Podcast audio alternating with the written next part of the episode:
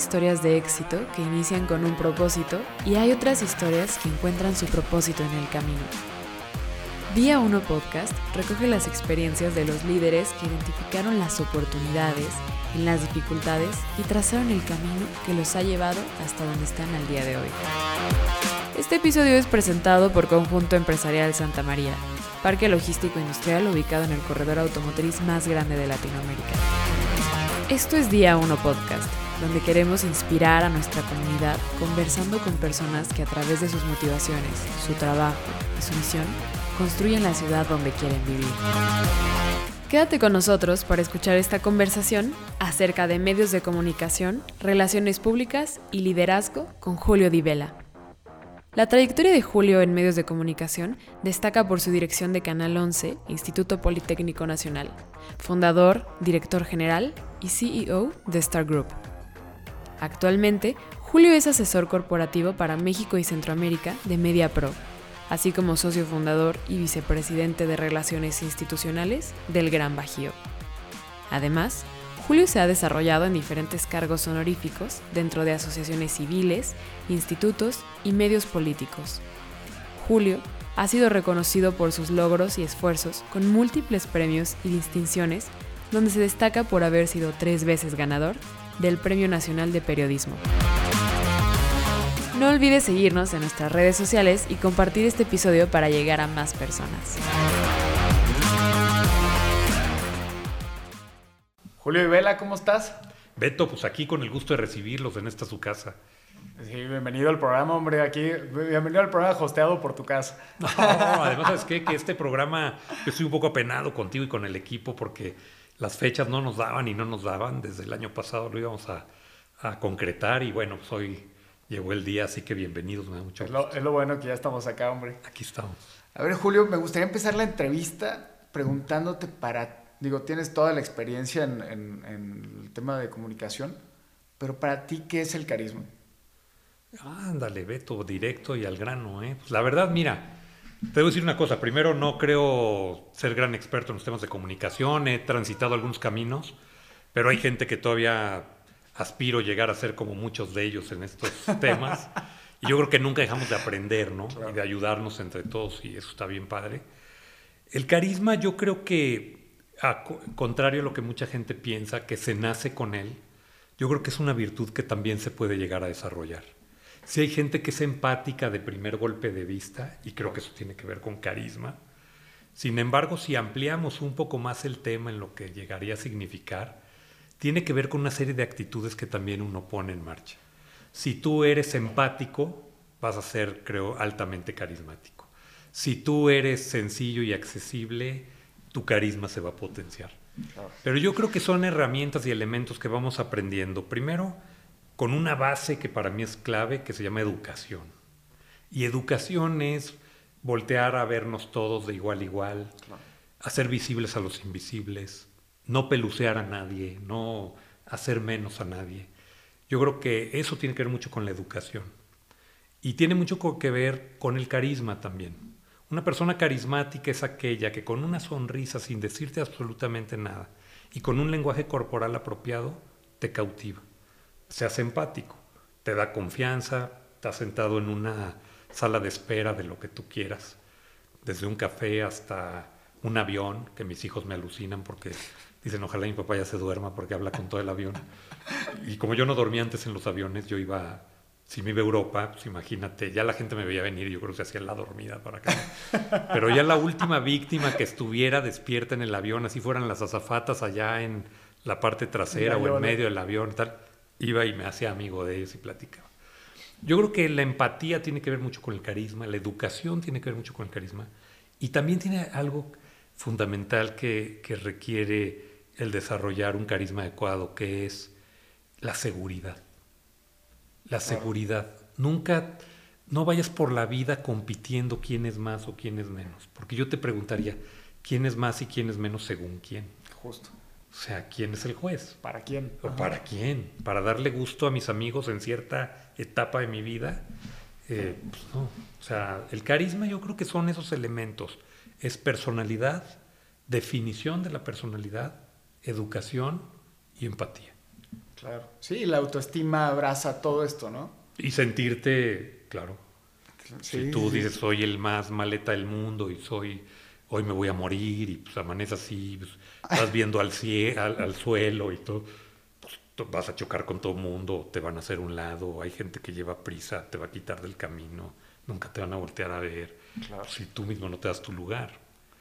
Yo siempre les digo a mis hijos, y, y los chavos van a decir, el tío Julio ya está hablando. Yo, yo soy un caballero de la edad media, tengo 50 años, o sea, tengo 53. Sigo diciendo que tengo 50 porque como se atravesó la pandemia, no he podido celebrar mis 50 años. Pero tengo 53. Entonces, cuando te vuelves un caballero de la edad media y empiezas a ver la vida de otro color eh, y a reflexionar sobre muchas cosas, aquella frase que decía, este, la gente te trata como te ve. Pues yo creo que como te ven, te tratan, yo creo que sí tiene algo que ver. Si tú no te muestras seguro, empático, solidario, educado, pues a lo mejor te van a tratar de otra manera. Claro. Pero si te llegas con aplomo a algún lugar, con empatía, con educación, saludando desde el cuate que está en la puerta, tal, te van a dar tu lugar. No es más que tratar a la gente como te gustaría que a ti te trataran. Justo, y lo que decías es muy cierto. Si tú haces invisible a alguien, esa persona te va a volver invisible también. Totalmente en el momento. En el momento, por ejemplo, a mí me choca llegar a un... Y yo tengo una frase, y esto se lo doy a mi mamá. O sea, a mis papás les debo muchísimo, a los dos, que son a todo dar, pero, pero mi mamá, por ejemplo, siempre decía, llegas a un lugar, saluda. Vas a casa de un amigo, acomídete. O sea, señora, está poniendo a la señora a la mesa, pues nada te quita, señora, le ayudo. Este, recoge tu plato de la mesa. Este, ¿no? O sea, son pequeños tips que te lo daban de, de niño y yo como lo alucinaba. Mi mamá todavía me alcanzaba en la puerta y mis amigos se reían, que, pero lleva suéter, acuérdate, saludas y te acomides. Puta. Me hacían, imagínate, ya a los 14, 15 años, mis amigos, ahí viene tu mamá a decir, y, y se los recetaba también a aquellos, ¿no? Claro. Y ustedes también. Y tú bañate y córtate el pelo, que 15 pesadas, no, te salían regañados. Así que esas cosas yo las recuerdo, a lo mejor en algún momento no las entendías, no te caían bien. O sea, ay, mi mamá.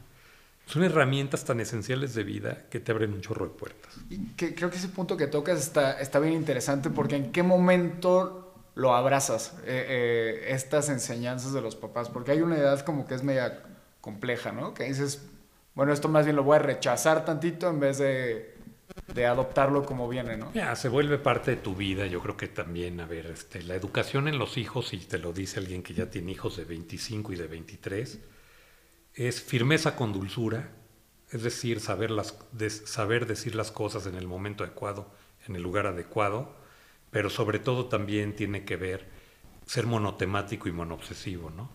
O sea, un niño chiquito saluda, saluda, saluda. Y entonces también mis papás me decían, si yo no quieres que te diga que saludes enfrente del Señor, pues saluda. Claro. Pues ya era algo que tú llegabas y pues todo el mundo decía, no, ay, qué niños tan educados. Y no sé qué. Lo decían, pues farolito en la calle, oscuridad de su casa, ¿no? O sea, decían mis papás, no, pues así se porta acá, pero en la casa. Entonces como que nunca quedas bien. ¿Y de tu papá, Julio?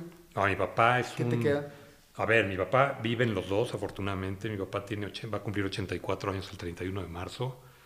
Es un hombre que es veracruzano. Entonces, trovador, dicharachero y jarocho, simpático, empático.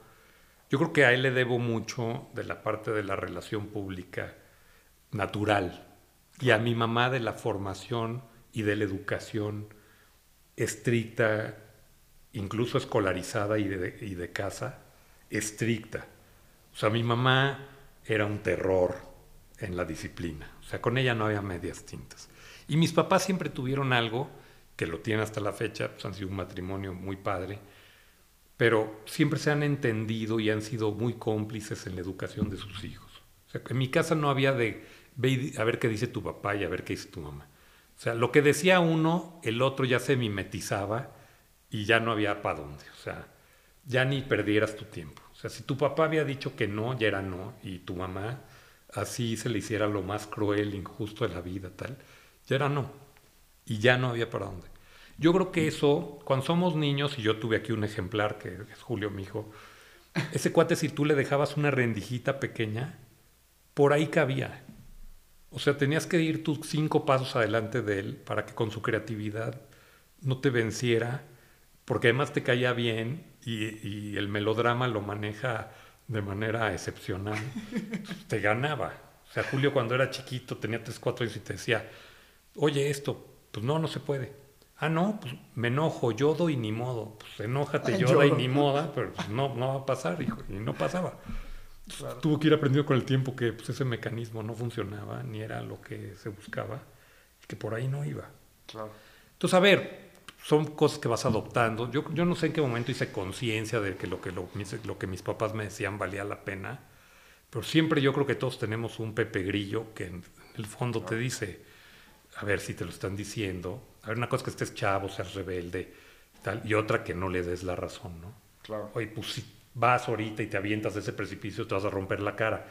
A ver, te la vas a romper poquito menos ahorita, mañana. A ver, no es que sea tu papá o no. Claro. Te va a pasar, o sea, ya lo vivieron, ya lo ven venir. Sí, con las mismas tropezadas te vas dando cuenta o sea, que sí pasan las cosas. Y por ahí un amigo me decía, pues con tanto brinco las calabazas se van acomodando, ¿no? y es cierto. Sí. Yo no sé en qué momento adoptas eso. Yo muchas veces dije, yo a mis hijos nunca les voy a decir lo mismo que decían mis papás. Soy me oigo corregido y aumentado. Es más, se ríen aquí en la casa y me dicen, sí, abuelo, y sí, pues, claro, Claro. sí, ay, oí a mi abuelo, sí. O sea, y yo creo que ellos harán lo mismo, porque pues, malitos no salieron, ¿no? Oye, Julio, eh, a ver, creo que la forma de relacionarte tuya es, a mí me, me- me encanta, pero me gustaría que me platiques esa anécdota de cómo terminaste siendo ingeniero automotriz de formación, a entrarle de, de súper lleno, diría yo, al mundo de las, telecomunicaciones y comunicación. Fíjate que son circunstancias de vida. Yo entro a Volkswagen, a ver, termino mi carrera estudiando mecánica automotriz, que es lo que finalmente siempre me gustó. Pero además porque ya no había escuela que me aguantara ni en Irapuato ni en la región, o sea, me habían corrido de todas. Hace unos días hubo un- una fiesta de los egresados de la prepa del Instituto Irapuato, que el instituto que en ese momento todo el mundo se iba cuando terminaba la secundaria. Y a mí me corrieron del propedéutico, o sea, duré tres días. Incluso ahora en el grupo pusieron, inviten a Julio porque él sí estuvo. Y yo puse, nada más estuve tres días y alguien puso por ahí, pues fue la permanencia más grande que has tenido en una escuela. Y sí me puse a pensar y dije, pues puede que tengan razón. Pasé nadando, pintaron los salones así en la planta baja para que no se distrajeran los alumnos de adentro de clases con los que estaban afuera y pintaron las ventanas.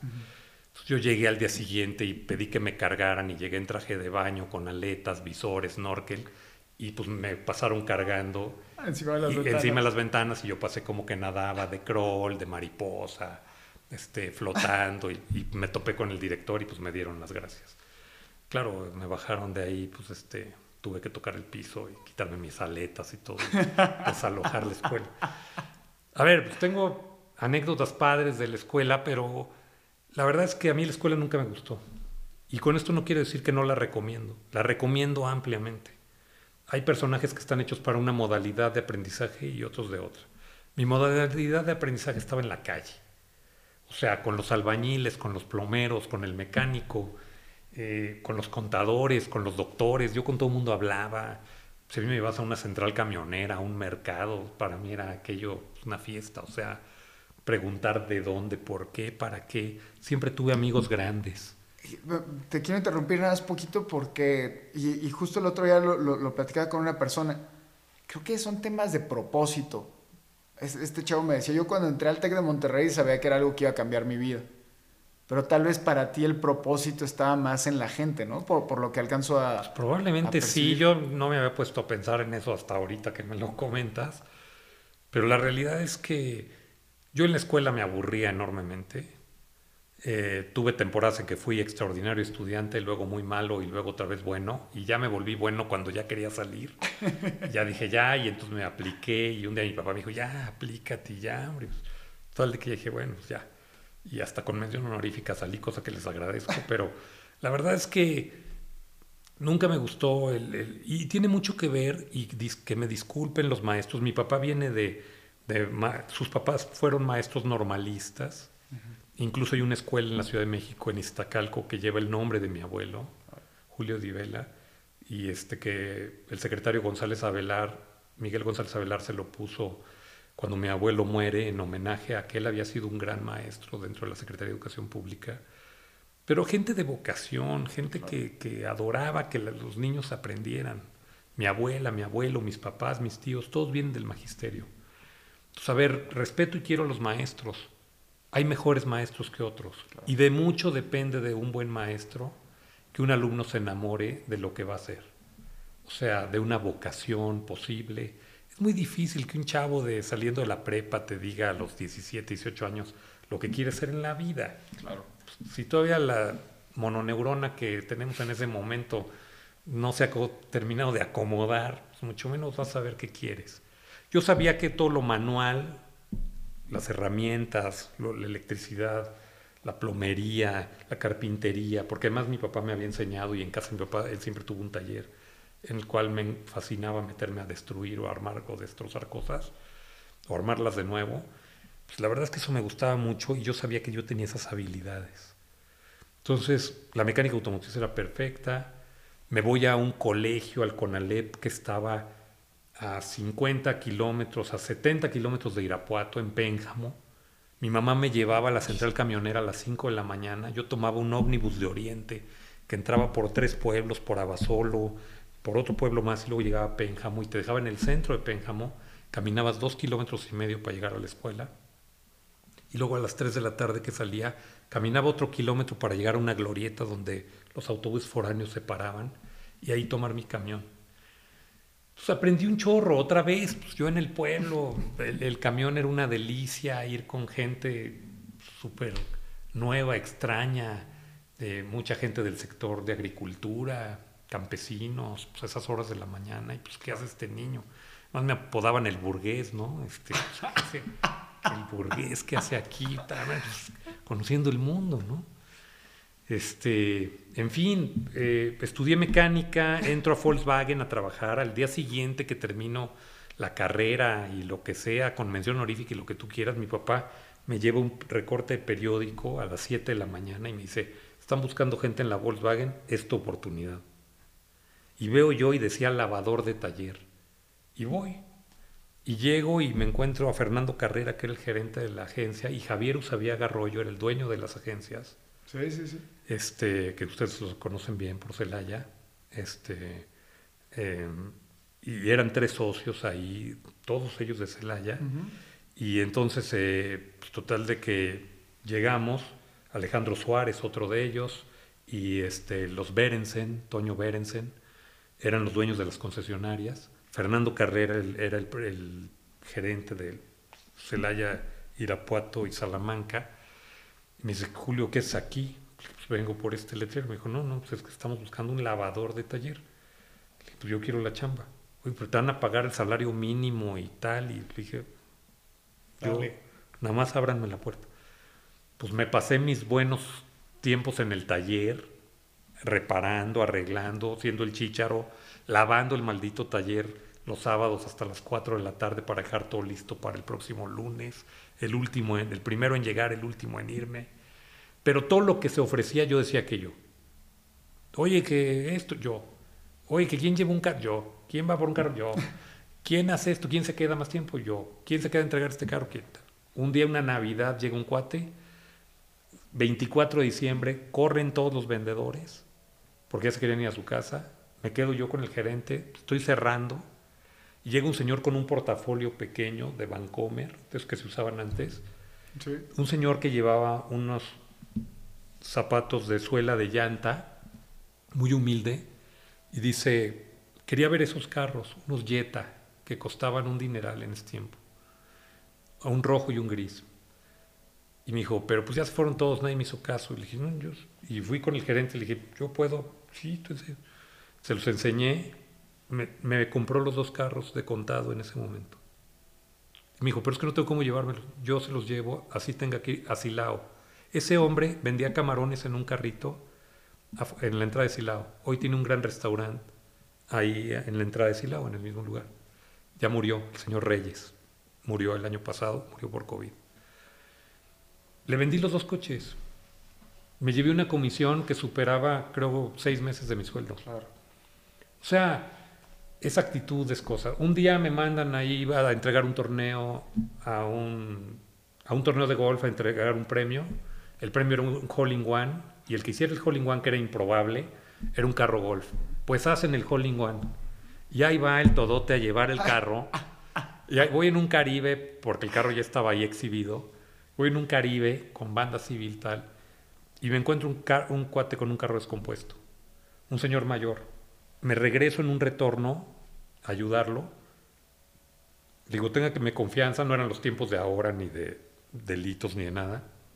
Mi carro rotulado de la planta, yo con mi uniforme de la Volkswagen. ¿Qué le pasa? No, pues el carro no prende. ¿Qué pasó? ¿Qué, qué hizo diferente? Un Passat 91. Había seis carros alemanes de esos en México nada más. La planta de Volkswagen te lo traía en un contenedor de madera al puerto de Veracruz y para venderte una experiencia te volaban de Puebla a Veracruz en un helicóptero y abrían el contenedor enfrente de ti y salía el auto. O sea, era una locura. Costaba cuatro veces lo que un Jetta Además no había tratado el libre comercio, no, no, no, no era, tu carro venía cinco meses en el mar, si es que llegaba, o sea, no, no, era tema. Entonces, este, un carro de esos descompuesto, tal, ¿qué pasó? Pues prendí el aire acondicionado y se apagó. Que se le fundió un bulbo eh, y lo hace por protección para que no se dañe el motor. Agarro un clip, puenteo el ventilador, prenden los ventiladores, préndalo, pues prendió el coche.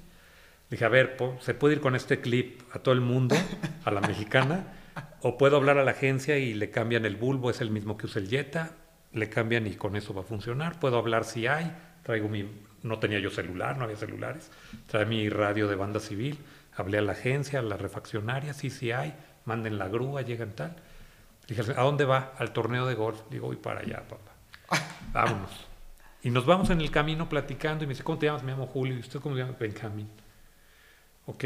Y Julio, ¿tú tienes telecable en tu casa? ¿Cablevisión? No. ¿Por qué? Son malísimos, son súper corruptos. Este, me han querido instalar bajándome una lana y en mi colonia porque no llegan y que tienen que poner no sé cuánto cable, pero si llegas con una lana y se las pones por ahí, si te instalan y luego pasan a cobrarte la mitad a tu casa. Yo como hilo de media. El cuate oyendo. Ah, muy bien, tal. Fuimos allá, comimos en el torneo, entregamos el carro y le dije, oiga, ya me hablaron que ya está su coche, lo llevo a la agencia. Lo llevo a la agencia, recibe su coche, lo probamos, lo salimos a probar en la carretera, pues bien. Y el cuate se va a subir a su coche y me dice, saca su cartera y me quiere dar pues, el equivalente a tres meses de sueldo mío. Yo pagaba mi golf que había sacado de la agencia a crédito con una tarjeta de mi papá de Planauto Bancomer y me quiere dar una lana que equivalía como a tres pagos del golf, de la mensualidad. Y dije yo, este, toma Julio, pues te portaste todo dar conmigo y tal. dije, no, no, esto es mi chamba, la marca, usted tiene un carrazo, disfrútelo. Y entonces volteé y me dice, eh, pues tú te vas a acordar de mí. Le dije, nos acabamos de conocer, ya me está amenazando.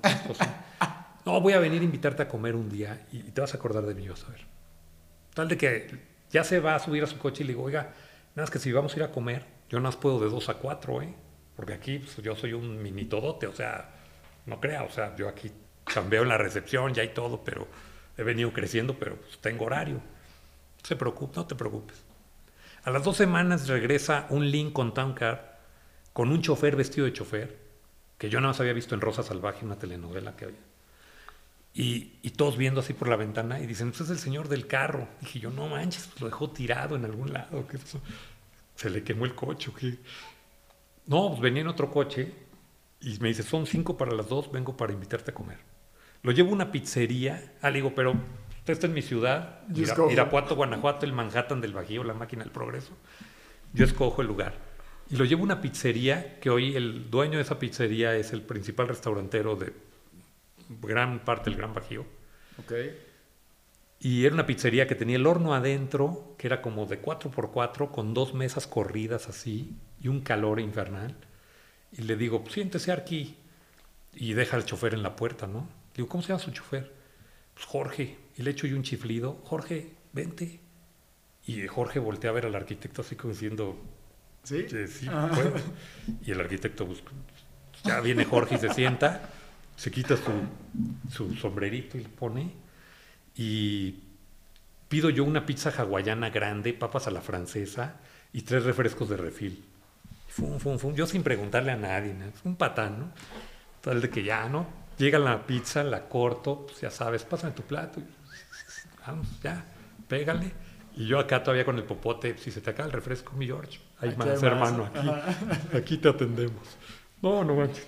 Me empieza a decir el arquitecto, oye, ¿y tú, Julio, qué onda? Este, ¿tú, tú de qué la giras o qué? Pues no, pues ahí en la agencia he venido creciendo y tal. Dime un número del 1 al 10. Le dije, del 1 al 10, pues de qué se trata o qué. Tú dime un número. 8. Te pago 8 veces lo que ganas si te vienes a trabajar conmigo. Ah, le dije, pues, ¿qué, ¿cuántos carros tiene usted o qué? Pues, yo voy a dejar acá un gran trabajo. bro. No, pues la verdad es que este, no es que tenga muchos coches, soy el dueño de Telecable. Le dije, no manches, ¿de Telecable de aquí, de todos? Sí. Dije, ¿del de aquí? Sí. ¿Ya ves todo lo que me dijiste? Le dije, no, hombre, mira cómo han mejorado estos muchachos en los últimos 15 días. ¿no? Han evolucionado. Me dijo, no, ni me, me hiciste un diagnóstico súper padre. Nadie se ha atrevido a decirme lo que me has dicho. Y este, vente a... eh, me gustaría que entraras a trabajar Telecable. Y resulta que luego este señor, el director de Telecable, había sido un excompañero de mi papá del Colegio de Contadores acá en México y del Colegio de, Ad- de Administración de Finanzas acá en México. Y se conocían y entonces pues, se cuadró todo y entré a Telecable y de ahí empecé a construir sistemas de cable. Empecé de almacenista, luego acompañar a Hugo Aguilera a construir sistemas de cable, atender y a supervisar la red, quitar piratas y eso. Luego a la parte administrativa y luego se creó la oportunidad de crear un canal de televisión, que era el primer canal de televisión en Irapuato, luego el de Querétaro, Aguascalientes, con varios amigos de la región. Aquí estamos hablando noventas. Estamos hablando de 1993 a 97. Ok. Y entonces creas el, creas el canal. eh, Bueno, de- ya un día dije, vamos a hacer un canal, porque me dijeron, tienes un permiso para hacer un canal. Y en la oficina dijeron, ¿y quién sabe hacer un canal? Y yo dije, yo, yo sé hacer un canal. Y yo no sabía nada de hacer un canal. Pero tenía un amigo que era Ángel Muñoz, que era el director de comunicación de la, de la Salle en León, y ellos tenían unos foros, y agarré una libreta escribe y una pluma, y me fui a ver a Ángel Muñoz, y le dije, ¿cómo se hace un canal de televisión? Me dijo, pues estos son los micrófonos, hay tres cámaras, una izquierda, una derecha, una central, hay luces, una cenital, laterales tal, micrófonos, una consola de audio, una consola de video, un mezclador, las grabadoras aquel tiempo y todo, pues no era digital como ahora. Pa, pa, pa. Yo dibujé todo, pues, siendo mecánico, pues mi mapa, mi croquis ahí, ¿no? Ta, ta, ta. Mi, este, de alguna manera. Y ya, llegué con el arquitecto y con el consejo de Telecable y dije, esto es lo que necesito para hacer un canal. Ah, pues vete a Cablevisión México en una camioneta y vete a tal almacén con Elías Rodríguez, que sigue siendo el director de ingeniería de Televisa, de todo Grupo Televisa. Llegué con él y me dijo, ¿qué necesitas? Pues necesito una player, una recorder, tres cámaras, una grabadora, un mixer, pa, pa, pa. Me lo traje, no sabía yo ni cómo, aprendí a usarlos prendiéndolos y me salí a la calle con un camarógrafo, con un micrófono, a entrevistar gente y nació el canal. ¿Y en qué momento conoces al Todote? ¿Quién es el Todote? El Todote lo conozco, el Todote me bautizan así hasta muchos años después. Ah, no fue ahí. No, eso fue como en el año 2000. Yo pensé que ya era ahí por. por... No, yo creo que ya daba muestras el Todote de, de por qué el Todote, pero no, no, ahí no fue, eso fue ya como en el año 2000, 2003, por ahí, Ok. en Zacatecas, cuando el güero, que ya no vive, me bautiza como el Todote, gracias a la familia La Torre, Pero es por estar levantando la mano, prácticamente. por estar en todo. O sea, ¿quién hace esto? ¿Quién canta? Yo canto. ¿Quién baila? Yo bailo. ¿Quién trapea? Yo trapeo. ¿Quién hace una escenografía? Yo la hago. Este, ¿Quién va para allá? Yo lo hago. Porque será la manera de relacionarte. Oye, Julio, ¿cómo, cómo, ¿cómo llegas al Canal 11? Al Canal 11 llego porque primero llego a Canal 4 en Guanajuato, Radio y Televisión de Guanajuato El primero, sigue y luego el Canal TV4. 4. Ajá. Sí, a mí me toca ser director dos veces. Conozco a Marta Sagún y a Vicente Fox en un tianguis en Irapuato. Marta Sagún siendo presidenta de Canac o de algo así en Celaya. Sí, sí, sí. Y el canal de Celaya dependía de mí. Entonces, había una señora que era muy insistente y hablaba y hablaba y levantaba la mano y quería participar en cosas. Era mujer, eso no era visto nunca ahí en esos tiempos. Y entonces, este, pues resulta que viene, conozco a Marta, empezamos a tener relación, luego ella se vuelve directora de comunicación social de gobierno del Estado, Vicente Fox gobernador, me invitan a ser director de radio y televisión de Guanajuato viendo lo que yo hacía en canal en mi canal 13 en Irapuato. Y me llaman y pues, me invitan de director. Entro de director transformamos el canal. Luego viene la campaña presidencial me invitan al equipo presidencial y luego llega la- el presidente Fox a presidente y me invitan a dirigir Canal 11. C- ¿Cómo se vive una campaña de presidente de la República? Es una locura, es algo padrísimo, es adrenalina pura. Yo he vivido cuatro, le he dado eh, 27 vueltas al país completo acompañando a los candidatos a la presidencia. Me tocó participar en la de Vicente Fox, en la de Josefina Vázquez Mota, en la de Pepe Mid, en la del presidente Calderón. Y la verdad es que se vive con pasión, con adrenalina. Eh, siempre es mucho mejor una, una campaña que desde salida augura ser ganadora. Claro. Tiene doble de reto una que no estás en los favoritos, pero tiene también el triple de satisfacción, yo creo. Claro. ¿Qué, qué rol jugabas? Siempre en las áreas de comunicación. Siempre eras de comunicación. Siempre, en el, siempre muy cercano a los candidatos, muy, muy, cuando te digo muy, de las 10 principales personas más cercanas, porque además muchos de ellos amigos personales. Co- ¿Cómo, piensas o qué proceso tienes al, al generar una campaña de comunicación? O, o al, al querer mandar un mensaje, ¿qué es regularmente lo que te viene a la cabeza? Ah, la narrativa fundamentalmente, ¿no? A ver, principalmente el personaje cuando se trata de política. Hay quienes nacen para eso y hay otros que hay maderas que no agarran barniz, ¿no? O sea, la verdad que le dices pues, con todo respeto, dedíquese a otra cosa, ¿no? Una campaña política son emociones, Beto. No juegan las propuestas. Puedes tener al más preparado, puedes tener al, al más fregón del mundo. No, un candidato o candidata a cualquier cargo de elección popular tiene que tener una amalgama, tiene que tener un ecosistema de acciones, de motivaciones, de sentimientos para poderlo proyectar y ganar. Vicente Fox, sin lugar a dudas, ha sido de los candidatos inigualables. El propio Andrés Manuel López Obrador, habrá quien no le guste su liderazgo, lo que tú quieras, es de esos casos. Claro. Eh, tienen un liderazgo nato, tienen una conexión con la gente. El propio Vicente Fox la tenía. Sí, y luego me pongo a pensar que son tan antagónicos ambos porque son muy parecidos Justo. en, en- en esa habilidad de conectar con la gente. Yo me acuerdo de un debate, yo estaba relativamente chico, pero me acuerdo que Fox no dejaba hablar a, a Madrazo, creo que era en aquel claro. tiempo, y le decía, hoy, hoy. Sí, sí, sí, o sea, eso fue, fue el famoso día con Cuauhtémoc Cárdenas también. Sí. este, eh, en un tema que, que sí fue este, eh, terrible. Fue Pancho Labastida, Cuauhtémoc Cárdenas. y claro. si la interna, esa interna, justamente Madrazo quería ser eh, también candidato a la presidencia. Pero, pero sí, o sea, la verdad es que lo primero es la persona, Claro. luego la narrativa. Y, y nada más para irnos por partes. Es- está la persona y busca sacarle jugo de, de lo que tiene para, para comunicar o, o cómo, Desde luego que... cómo se analiza esta persona. No, a ver, desde luego que en la, en la base es la persona. La base es esa identidad, esa facilidad de comunicación, de contacto que tiene con la gente, ¿no? O sea, si yo me llevo un candidato sumamente preparado, un estadista, pues, si me lo llevo al ITAM, me lo llevo al Club de Industriales, me lo llevo al Consejo Coordinador Empresarial, pues va a salir en hombros. Sí, nada más que llévatelo a un mercado, llévatelo al México real, al México rural, al México eh, de Sí, las la calles, mayoría. de las colonias populares. Pues el lenguaje es distinto. Claro. Saber, yo creo que tiene mucho que ver la persona para desarrollar las líneas y el estilo de comunicación. Y desde luego, la narrativa, ¿no? Claro. ¿Qué historia de vida tiene? Una historia de vida fascinante. Pues Vicente Fox, por ejemplo, pues de campesino Claro. a presidente, pues, digo, Tiene todo el jugo solo del en mundo. México pasa, ¿no? Claro. Y tú ves una, una diferencia clave entre esta gente que desde el primer día parece que va a ganar contra la que no. Sí, claro. ¿Y es este carisma? ¿O, A o ver, es fundamentalmente su cuam.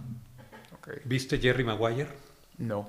Hay una película de Tom Hanks, de, de Tom Cruise, que se llama Jerry Maguire. Él es un representante deportivo, que por la vanidad y el éxito está totalmente cegado y es un soberbio de porquería.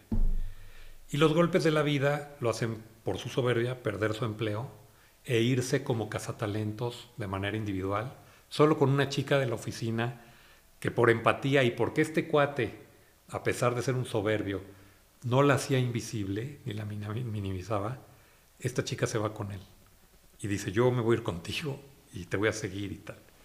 Y este entonces tiene que volver a empezar y a picar piedra y todo esto. Y llega con un jugador al cual él nunca había aceptado representar porque según esto no estaba al nivel que él buscaba. Y es el único que le acepta que sea su representante. Y es el único que lo lleva a ganar. Entonces hay una gran lección de vida ahí. Y el cuate este para el que trabajaba, eh, Jerry Maguire, que era el representante, le dice, oye, es que yo te prometo que voy a hacer esto y tal. Y este cuate le decía dos cosas. Show me the money, porque no te creo, porque siempre has sido tramposo, porque has sido un abusivo, porque has sido un soberbio, porque oye, voy a creer en ti, muéstrame primero el dinero. Y la segunda cosa eh, que decía es, no veo en ti el cuam, o sea, eh, la seguridad, el tú interno o el yo interno, que estés convencido de lo que me estás diciendo. Un candidato o candidata requiere forzosamente creerse lo que va a hacer. Claro. Si no se la cree él mismo, nadie le va a creer. Tiene que parecer candidato, hablar como candidato, comportarse como candidato, creerse candidato, si no, nunca va a lograrlo. ¿Y te ha tocado ver personas que parece que todo el mundo piensa que tiene el QAM y él no? Sí, claro. ¿Y cómo... Incluso que los han forzado a, a encontrarse con su cuam. O sea, que la gente, la fuerza de la gente los ha llevado y los ha orillado a decirle, pues tú querrás ser este tenor de ópera, pero eres un gran candidato. La propia gente o las propias circunstancias los han llevado a, y cuando ese clic se da, nadie los para. ¿Y cómo es este procedimiento? Bueno, yo creo que tiene que ver mucho con la primero con el desarrollo personal de, esa, de ese candidato o candidata, los elementos y el comportamiento que va trazando en la comunicación verbal y no verbal con la gente. A ver, hay gente que, que por puro carisma y empatía te postula. Claro. Y tú ya estás ahí sentado arriba y dices, ¿y ahora qué demonios hago aquí? Si yo quiero ser médico veterinario o tecnista, no gobernador o no presidente municipal o no diputado. ¿qué, papel juega la vulnerabilidad? Absolutamente, todo. Todo. O sea, la vulnerabilidad, la falta, la falta de seguridad es el peor enemigo de cualquier cuate público, de cualquier figura pública. Es que es, un tema bien interesante. Digo, yo no, soy muy mocho ni nada, pero el otro día estaba leyendo un libro que se llama Confesiones, de San Agustín y habla de la vulnerabilidad en, una parte, pero dice que la vulnerabilidad es un arma. Claro que lo es. O es un arma o es un área de oportunidad. E, está muy cañón. Porque es un área de oportunidad también. O sea, en el momento que tú aprendes a dominar tus propias fortalezas y hacerte responsable de, tu forma de actuar, pues tienes dominado a gran parte del camino. Y, creo que fue algo que pasó con Clinton, ¿no? cuando pasa este escándalo de con, no, recuerdo el nombre, con Mónica Lewinsky y Hillary, cómo sale Clinton y llora en público y Hillary no.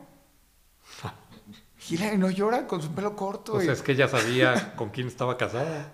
O sea, hay una frase que también me gusta, ¿no? Puedes engañar a todos, pero a ti mismo. Claro. O sea, más allá de eso, a ver, hay políticos que pueden ser grandes actores. Claro. Pero pues que en el tema del, en el plano de los resultados de, la, de las competencias, pues ya no dan una. Y toda la gente se pregunta, pero si era muy bueno. Pues sí, pues era un actor. Sí. pero no era un cuate congruente, un cuate de una sola pieza, un cuate tal. Pues, pues ahí vienen los grandes problemas y los grandes retos. Claro. Oye, qué, qué, interesante esto, esto de, de, la campaña. Siento que ha de ser un mundo completo, ¿no? Las campañas son padrísimas. Me ha tocado participar en alrededor de 18 campañas, entre campañas de gobernadores, campañas de presidentes de la República. A ver, es un tema, es una droga, o sea, Es una adrenalina, es pasión, es ideas, es estrategia, conocimientos, formación, valores. Claro, Aunque la gente no lo crea, hay valores. claro. Y por eso muchos no ganan. Porque a la hora que tienes que vencer esos valores, hay otras personas que están dispuestas a hacer lo que sea. Claro. Y a otros que dicen mi código de valores, mi formación, me permite llegar hasta aquí. Pues sí, nada más que eran 10 puntos los que te pedían, no 8, no 9, no 9.5, eran 10. Claro. Y siempre va a haber alguien que esté dispuesto a hacer los 10. Qué fuerte. Es difícil. Sí, sí, sí, sí, sí, me imagino. Hay, hay alguien que te podría decir que el arte de la política es el arte de comer mierda, no hacer gestos y pedir más. Y a muchos políticos les ofenderá esto, les puede ofender. Pero es una realidad. Claro. Sírvete. Es el cucharón. Y hay quien no conforme se sirve doble. ¿eh? Y hay quien dice yo eso no voy a entrar. Claro, Y claro, no estoy diciendo que en la política no haya todavía ética. claro. Sí la hay.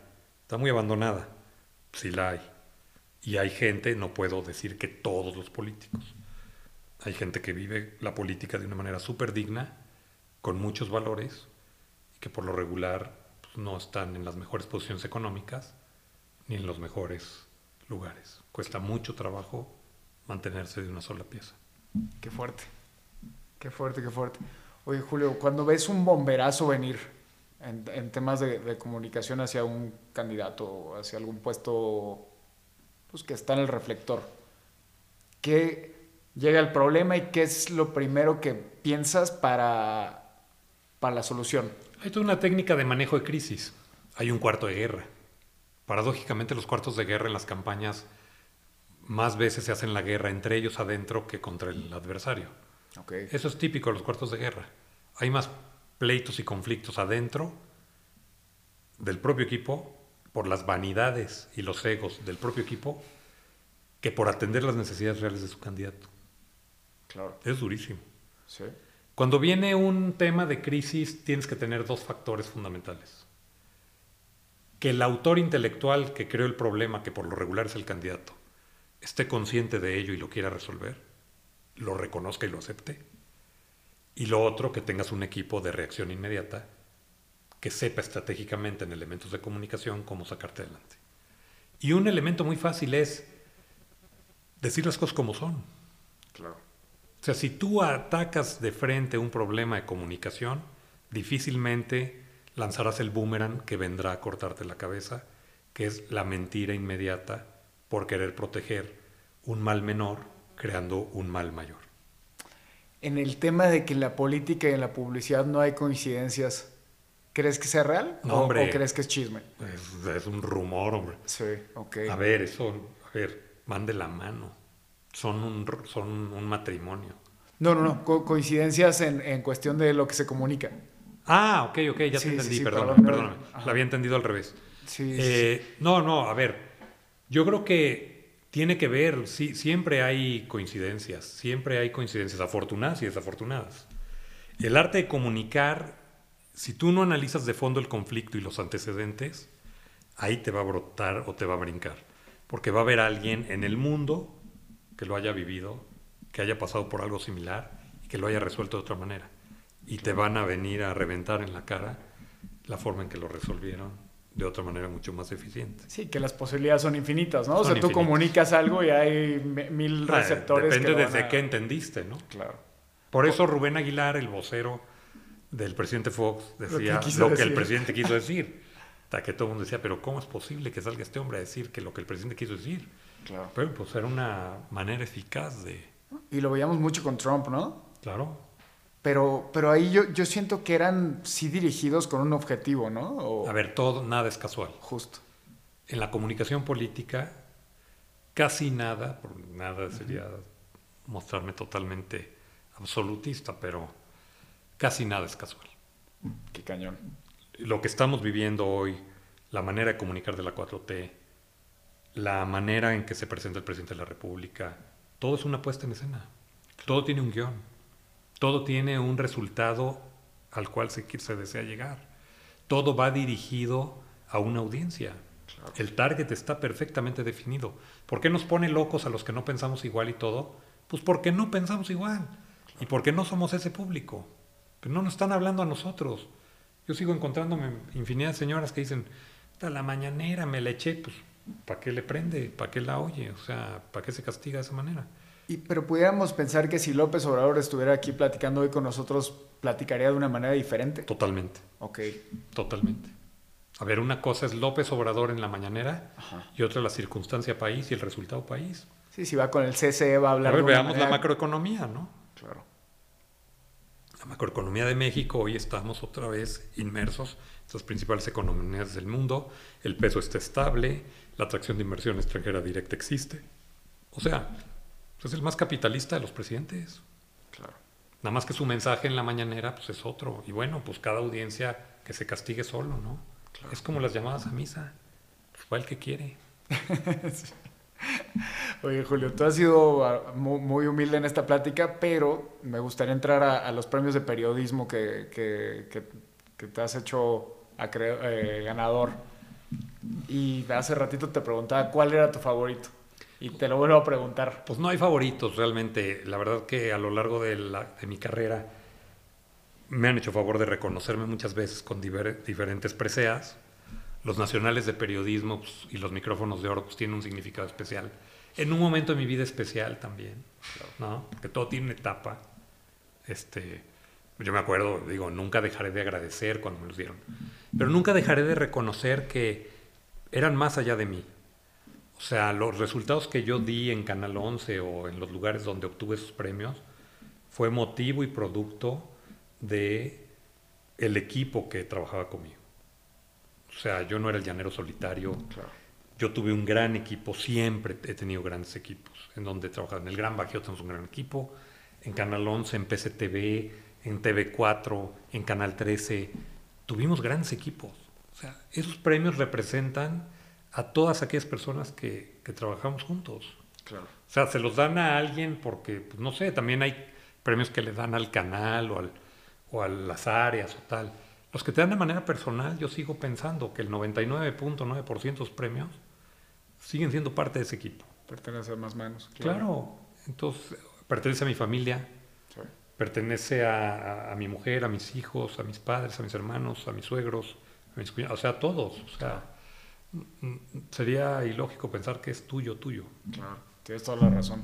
O sea, viene de mucha gente que colaboró en algo para que la coyuntura, el momento y las circunstancias se dieran en que tú pudieras dar un resultado. Y ese resultado fuera premiado, pues entonces ese premio es de todos. Están aquí los que corresponden estar aquí, este, que fueron entregados a título personal, que bueno, pues siempre tendré mucha gratitud en, en tenerlos, pero... Cuando estuviste dirigiendo el Canal 11, eh, digo, lo agarraste en, un punto y lo llevaste yo creo que a tener el, el mayor éxito que ha tenido el Canal 11 durante su, durante su existencia, si pudiéramos Pues en algunas etapas probablemente. Eh, ¿cómo, ¿Cómo proyectaste, al menos en tu cabeza, lo que ibas a hacer con el canal? Fui un auténtico irresponsable kamikaze. Tenía 29 años cuando me nombraron director de Canal 11. Algo que tuve favorable fue que mi mujer y, y mi familia me hicieron mantener los pies en la tierra. Y mi equipo, mi equipo también me daba zapes voladores y decía, a ver, Ubicatex y esto no es así. Hice una gran mezcla de experiencia y juventud, gente grande con gente joven, que para mí eso siempre ha sido maravilloso. Convoqué de consejeros permanentes a los fundadores del canal, a los exdirectores, cosa que casi nadie hace, porque todo el mundo piensa que es a partir de uno y que lo que se hizo antes no sirve. Es un gran error. Yo algo que sí tenía muy claro fue el día que entré a Canal 11, pero sabía que cualquier día me podía ir. Y que el Canal 11 no dependía de mí, que había que institucionalizar los procesos, procedimientos, que había que certificarse en competencias, que había que hacerlo un canal de prácticas universales, globales, mundiales. Por eso lo certificamos en siete meses en ISO 9000 en todos sus procesos. Oliver Smuth, el presidente de ISO en Suiza, no creía, nos mandó otra nueva auditoría, me habló por teléfono y me dijo, no puedo aceptar la auditoría que me está dando el Instituto Mexicano de Normalización y Certificación sobre Canal 11, porque nadie en el mundo se ha certificado en este tiempo. menos una institución que tenía 40 años siendo pública. Lo reto a que me mande la auditoría que usted quiera del mundo. Si no la paso, pues yo salgo y digo que no la pasé. Y si sí pasó, usted viene y nos entrega el reconocimiento. Y viajó a México a entregarnos el reconocimiento. Entonces, la verdad es que en Canal 11 sucedió algo muy padre. Cuando quisimos cambiar el eslogan y la imagen de Canal 11, eh, yo siempre le decía a mi equipo, eh, me decían, es que ya hicimos esto de esta forma, ¿y por qué lo haces así? Pues porque así se ha hecho siempre, pues para mí eso no es una respuesta. Hazlo de otra manera, dale otra mirada.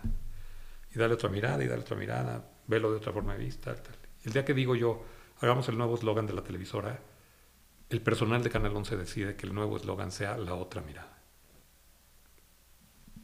Involucramos, la vez que ganamos el primer premio a la televisión pública en el mundo fue cuando hicimos 365 días, cada día la imagen durante un año nueva de Canal 11, yéndonos a tomar, a recorrer eh, 20.000 kilómetros del país, a tomar 8.000 fotografías, para de esas 8.000 fotografías sacar 365 fotos de personas comunes que tuvieran un común denominador, sonreír. Y que esa fuera la imagen diaria del Canal 11, animando esas fotografías.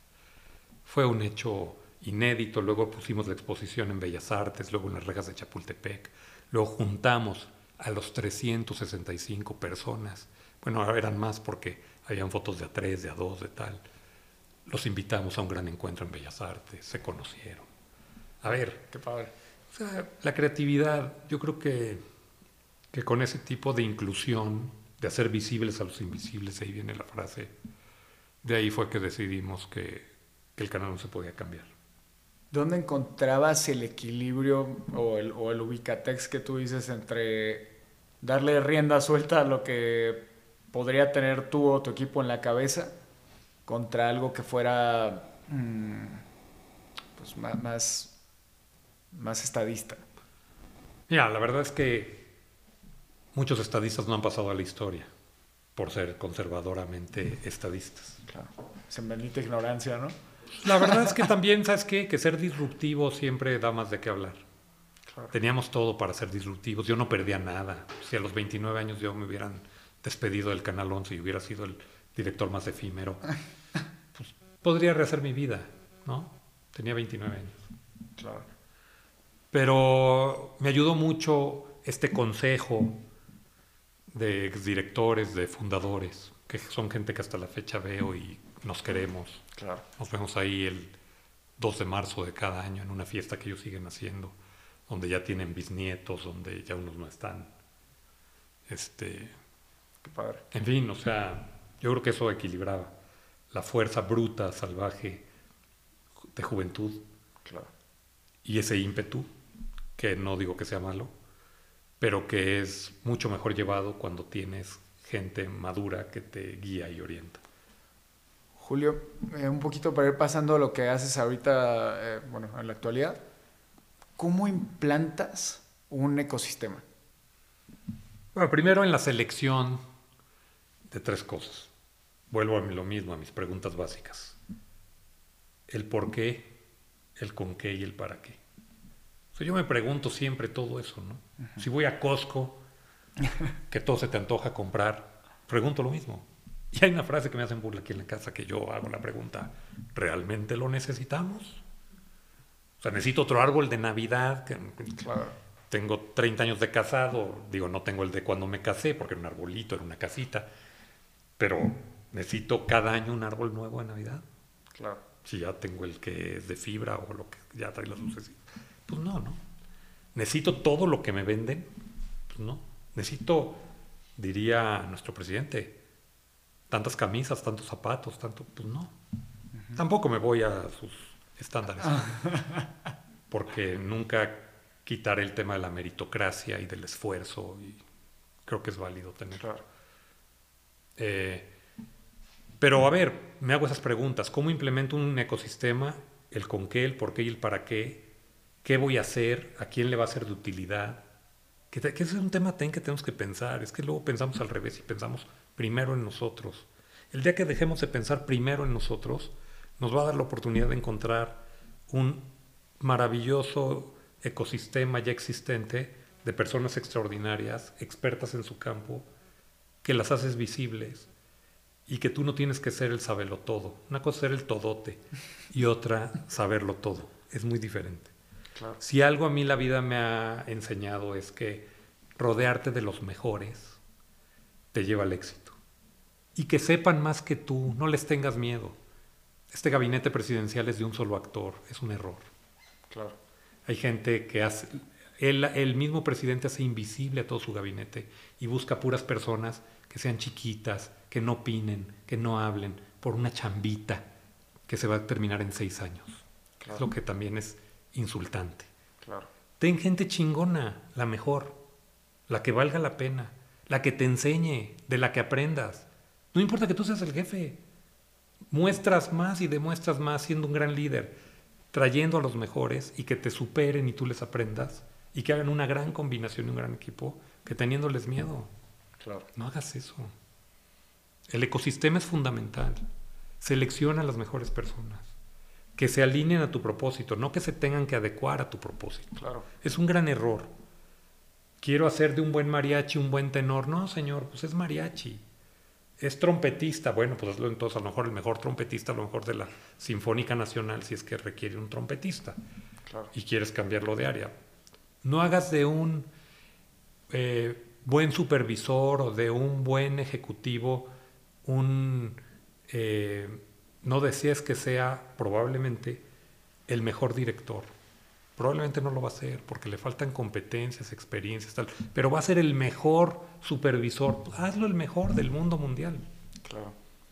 Tampoco le pongas camisas y vestuario a personas que no les queda esa ropa. Claro. Es un error pretender en un ecosistema también tengo cinco fichas y no corcholatas. ¿eh? tengo, y digo fichas, elementos, lo que sea, elementos, no me refiero a personas, incluso eh, tengo cinco motores distintos. Pues, ¿qué voy a armar? Pues voy a armar un coche. Claro. Sí, son tus piezas de pues, son, ajedrez. sus piezas de ajedrez, sí. Desarmo un motor, pues eso es lo que tienes. Y bien dirían por ahí, jalo con lo que hay. Pues sí, jala con lo que hay para arrancar. Pero después, ¿Qué hay? y con eso que había, dale la oportunidad de ser el mejor en lo que sea, mándalo a capacitar al mejor lugar del mundo, inviértele dinero y haz en base a tus acciones reciprocidad. Claro. O sea, reciprocidad. Es que no capacito a mi gente porque me la van a robar. Puta. Pues, ¿qué, ¿Qué mentalidad? Justo, y te pregunto esto porque veo, a ver, yo creo que todo México, ¿no? Pero ponle que las empresas familiares no se vuelven en su mayoría gobiernos corporativos, no se institucionalizan. Eh, Me llaman mucho para eso a mí. ¿Ah, sí? Y ya no lo hago. El nivel de desgaste es grandísimo. Sí. Administrar una empresa familiar como externo es un problemón. Porque pues, el papá se va a enojar con la hija y tú en medio. El papá con el hijo y tú en medio. Con la señora y tú en medio. Y todo el mundo te ve como Joe Black, el ojete de la película. Pues no. Esa Joe Black, de Joe Black se las recomiendo también. Pero ¿y esto lo ves como, como un problema de fondo o de forma? Porque Lo veo me- como un problema de, de forma y de tradición mexicana. Ecosistema, Mexicana en el ecosistema. Mexicana. O sea, las industrias españoles tradicionalmente también, este, o empresas tradicionalmente familiares, han entendido el concepto del ESG, de la migración a gobiernos corporativos, de la incubación y aceleración de empresas, del vivero de empresa, es decir, voy sembrando esta semillita, la voy cultivando, así como agarras los jitomates en tu casa y cuidas la plantita que no se hele, pues así cuidas a tu chavo. Pero a tu chavo le dices, a ver, aquí no vas a llegar de patrón. claro. O sea, aquí para que tú llegues a ser el, el mero mero de la empresa, pues tienes que haber pasado por todos estos procedimientos, competir contra todas estas personas y demostrarles a esas personas que tú eres mejor que ellas. Y si eres un hijo de estos, a ver, en las familias siempre hay un hijo A, un hijo B y un hijo D. ¿Tú sabes qué? Ese hijo D, bécalo, bécalo, mándalo a viajar. Si su aspiración es ser charro, pues que se meta a la charrería y sea un buen charro. Y pues ya a la empresa le va a costar tener ahí un patrocinio en, en charrería. Pero ya no le puso en la torre a la empresa. Claro. Pero esta necedad de los papás de no querer ver a sus hijos como lo que realmente son, y de no inculcarles una meritocracia desde pequeños. Claro. A ver, la maldición de las empresas son la tercera generación muchas veces. El padre hace, el abuelo hace, el padre eh, hace esto que explote en el, en el bien decir de la palabra, ¿no? Que crezca, que se potencie y llega el nieto que es un junior bueno para nada, darle en la torre al esfuerzo de tres generaciones. Eso está muy cañón. Pues pon tu empresa en manos de un especialista externo, haz un consejo de administración, vénganse por su cheque cada día 30 y aquí nos vemos y les rindo cuentas y el consejo de administración fija metas y objetivos. Y, y, y justo por ahí va mi pregunta del, del, ecosistema, porque yo creo que estas son fallas inclusive de que no hay ni siquiera ejecutivos preparados para o, o que quieran entrar a, a a, a, una empresa familiar que se está volviendo corporativa. Mira, yo tengo, tengo un papá, Ajá. que nada más tengo uno. eh, mi papá, contador público, fiscalista, licenciado en administración, eh, hombre, gran lector, amante de los idiomas, de la cultura, de hablar bien de la gente. Es algo que mi papá yo no sé cómo lo logra, nunca lo escucharás hablar mal de alguien. Vale. Nunca. Qué padre. O sea, nada más levanta la ceja y te voltea a ver así con cara de di algo más inteligente o cállate. Este, nunca lo oís hablar mal de la gente. Es una gran virtud que yo tengo que aprenderle. Mucha gente. claro. Nunca. O sea, si el cuate, oye, pero trae un abrigo, qué padre que el frío no lo agarró. Oye, pero no trae abrigo. Bueno, pues es que él disfruta el calor. O sea, mientras todo mundo se lo está acabando por el abrigo, él no, se, no entra en esos juegos. Se hace una Qué inteligencia padrísima. Pero es un hombre que hasta sus 78 años, o 77, 79, no recuerdo, fue el director de emprendimiento de incubación y aceleración de empresas del TEC de Monterrey en Irapuato. O sea, él iba con sus compañeritos a los cursos a Guadalajara y a los simposios y tal, y se iba con chavos de 30, de, de 27, de 35, ¿no? Estaba fresco. Y él como si nada, y lo incluían, me recuerda un poco otra vez la película ahora esta de, de Robert De Niro, ¿no? Donde eh, finalmente entra a trabajar a la, a la empresa esta con esta chava, que ahorita se me olvidó el nombre. Sí, la de la moda, ¿no? Este, Ajá, ajá. esa, Pasante de moda. Pasante de moda, exactamente, ¿no? Sí.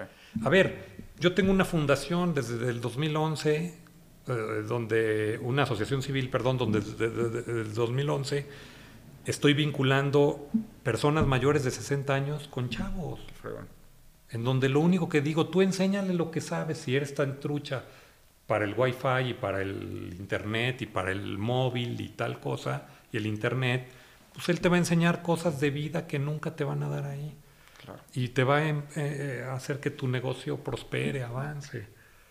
O sea, mi papá sigue dando cursos hasta hoy en día, tiene 83 años y lo siguen buscando para cosas de emprendimiento, aceleración de empresas, incubación. Pues, ¿qué quiere decir que algo? O sea, sí hay un expertise. Vayan por toda la gente que ya dirigió empresas exitosas, que hoy tienen 60 años y les quedan 30, que están perfectamente bien Claro. que están agüitadísimos, sintiéndose en su casa una glorieta porque todo el mundo les da la vuelta y nadie los pela y la- las esposas les estorban y, y se ponen aquí y vete para allá porque van a limpiar ahí. pues, si no es un adorno.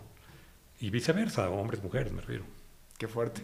Pero sí, Este- hay, hay muchísimo carnita ahí que, que Entonces yo mi consejo es, una empresa exitosa mexicana que hoy está en el mundo cotizando, es aquella que ha logrado hacer un gobierno corporativo. Claro. que ha logrado el patriarca tener la humildad de decir, ya hice, ya fue mi momento, me voy a dejar ayudar por expertos, a mis hijos les voy a dar lo que les toca, si son muy brillantes que participen, si les gusta también la empresa, porque eso de tenerlos a fuerza es un mal negocio, Claro. y si no, pues contrataré profesionales que le entreguen a mis hijos lo que a cada uno le corresponda, según yo lo disponga. ¿Cuál ha sido el momento más duro que te ha servido para tu vida profesional? Yo creo cuando tomé la decisión de salirme de las grandes empresas corporativas. Cuando yo llegué a cumplir 50 años dije, ya voy a trabajar por mi cuenta.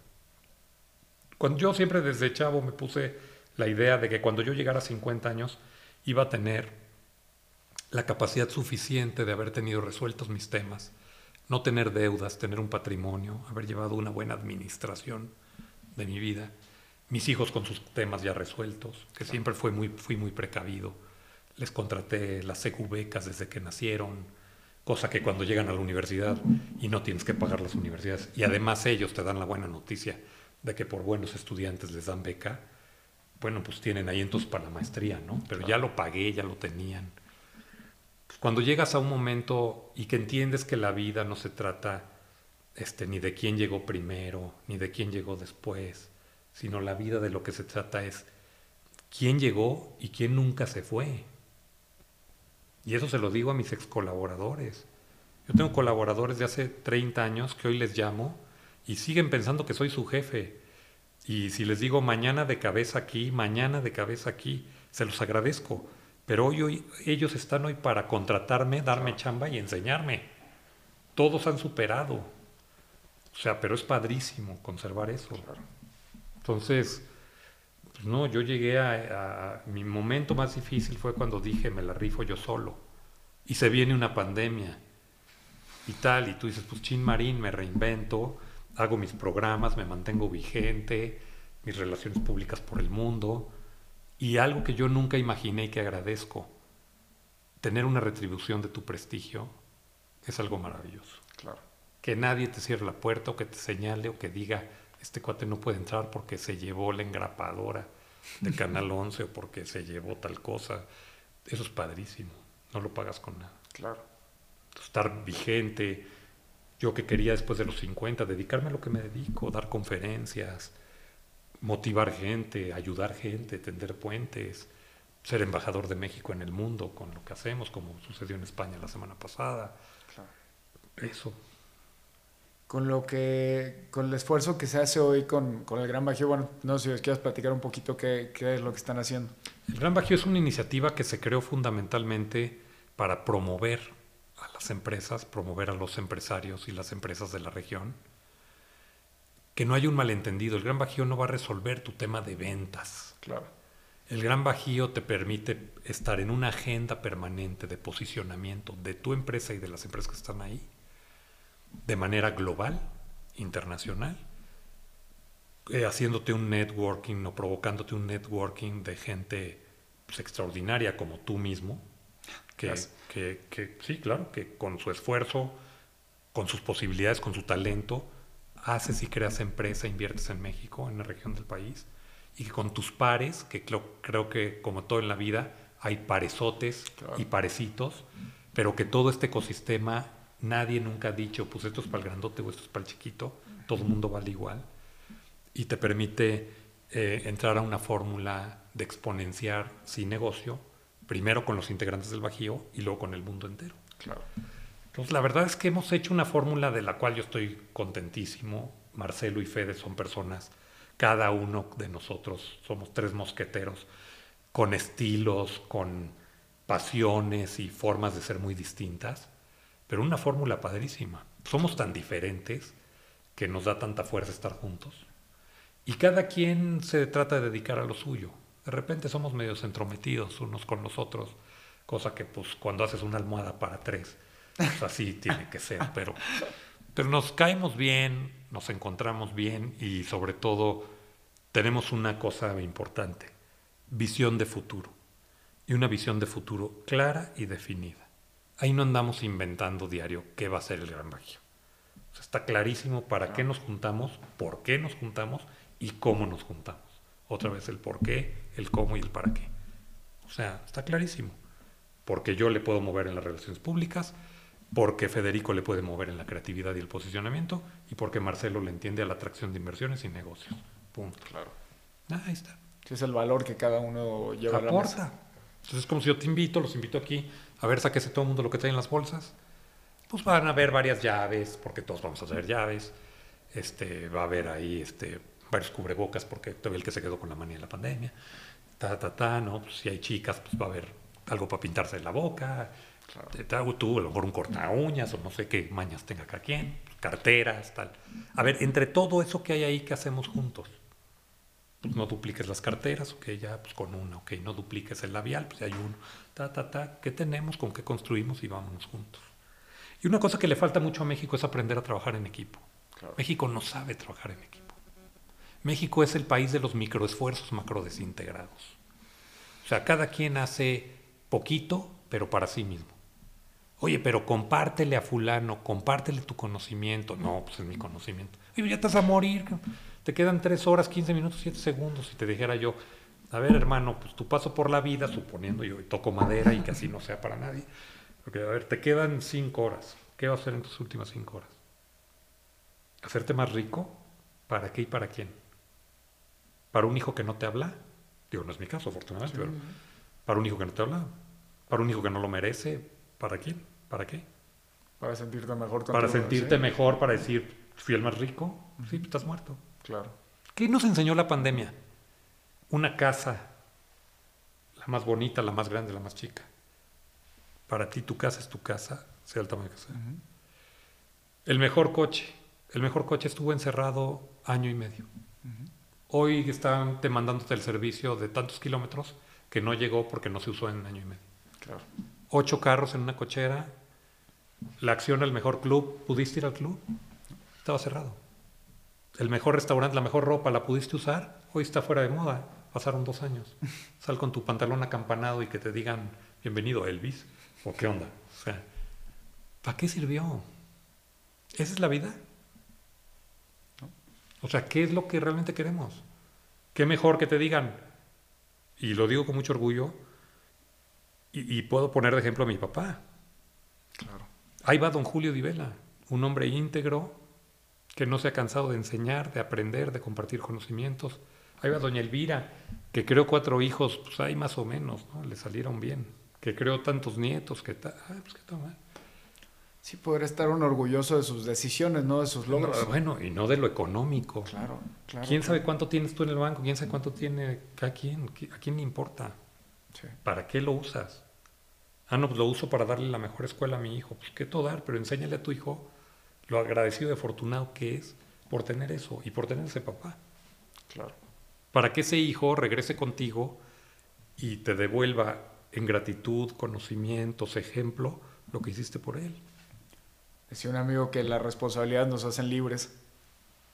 Y, y veo aquí que tú hablas prácticamente de pura responsabilidad, ¿no? pues pura responsabilidad y también que, que, también tienes un compromiso. Ser un ciudadano tiene obligaciones y tiene responsabilidades. Es cuando a mí todo el mundo me dice, no me meto a la política porque no es digna. Puta, hace ser muy digno siendo el más trácala de tu fraccionamiento, no pagando el mantenimiento, robándote la luz y el agua, pero no entras a la política. Mejor entra, hermano. ¿No? Claro. O sea, esas son las cosas que irritan. Esa doble moral, ese tema de soy muy buen ciudadano, sí, siempre y cuando no me toque a mí. Que el fraccionamiento esté muy bonito, pero no pago mi cuota. Que esté muy bonito, pero no separo mi basura. Que esté muy bonito, pero dejo mis luces prendidas. Pues yo, yo soy el que la paga.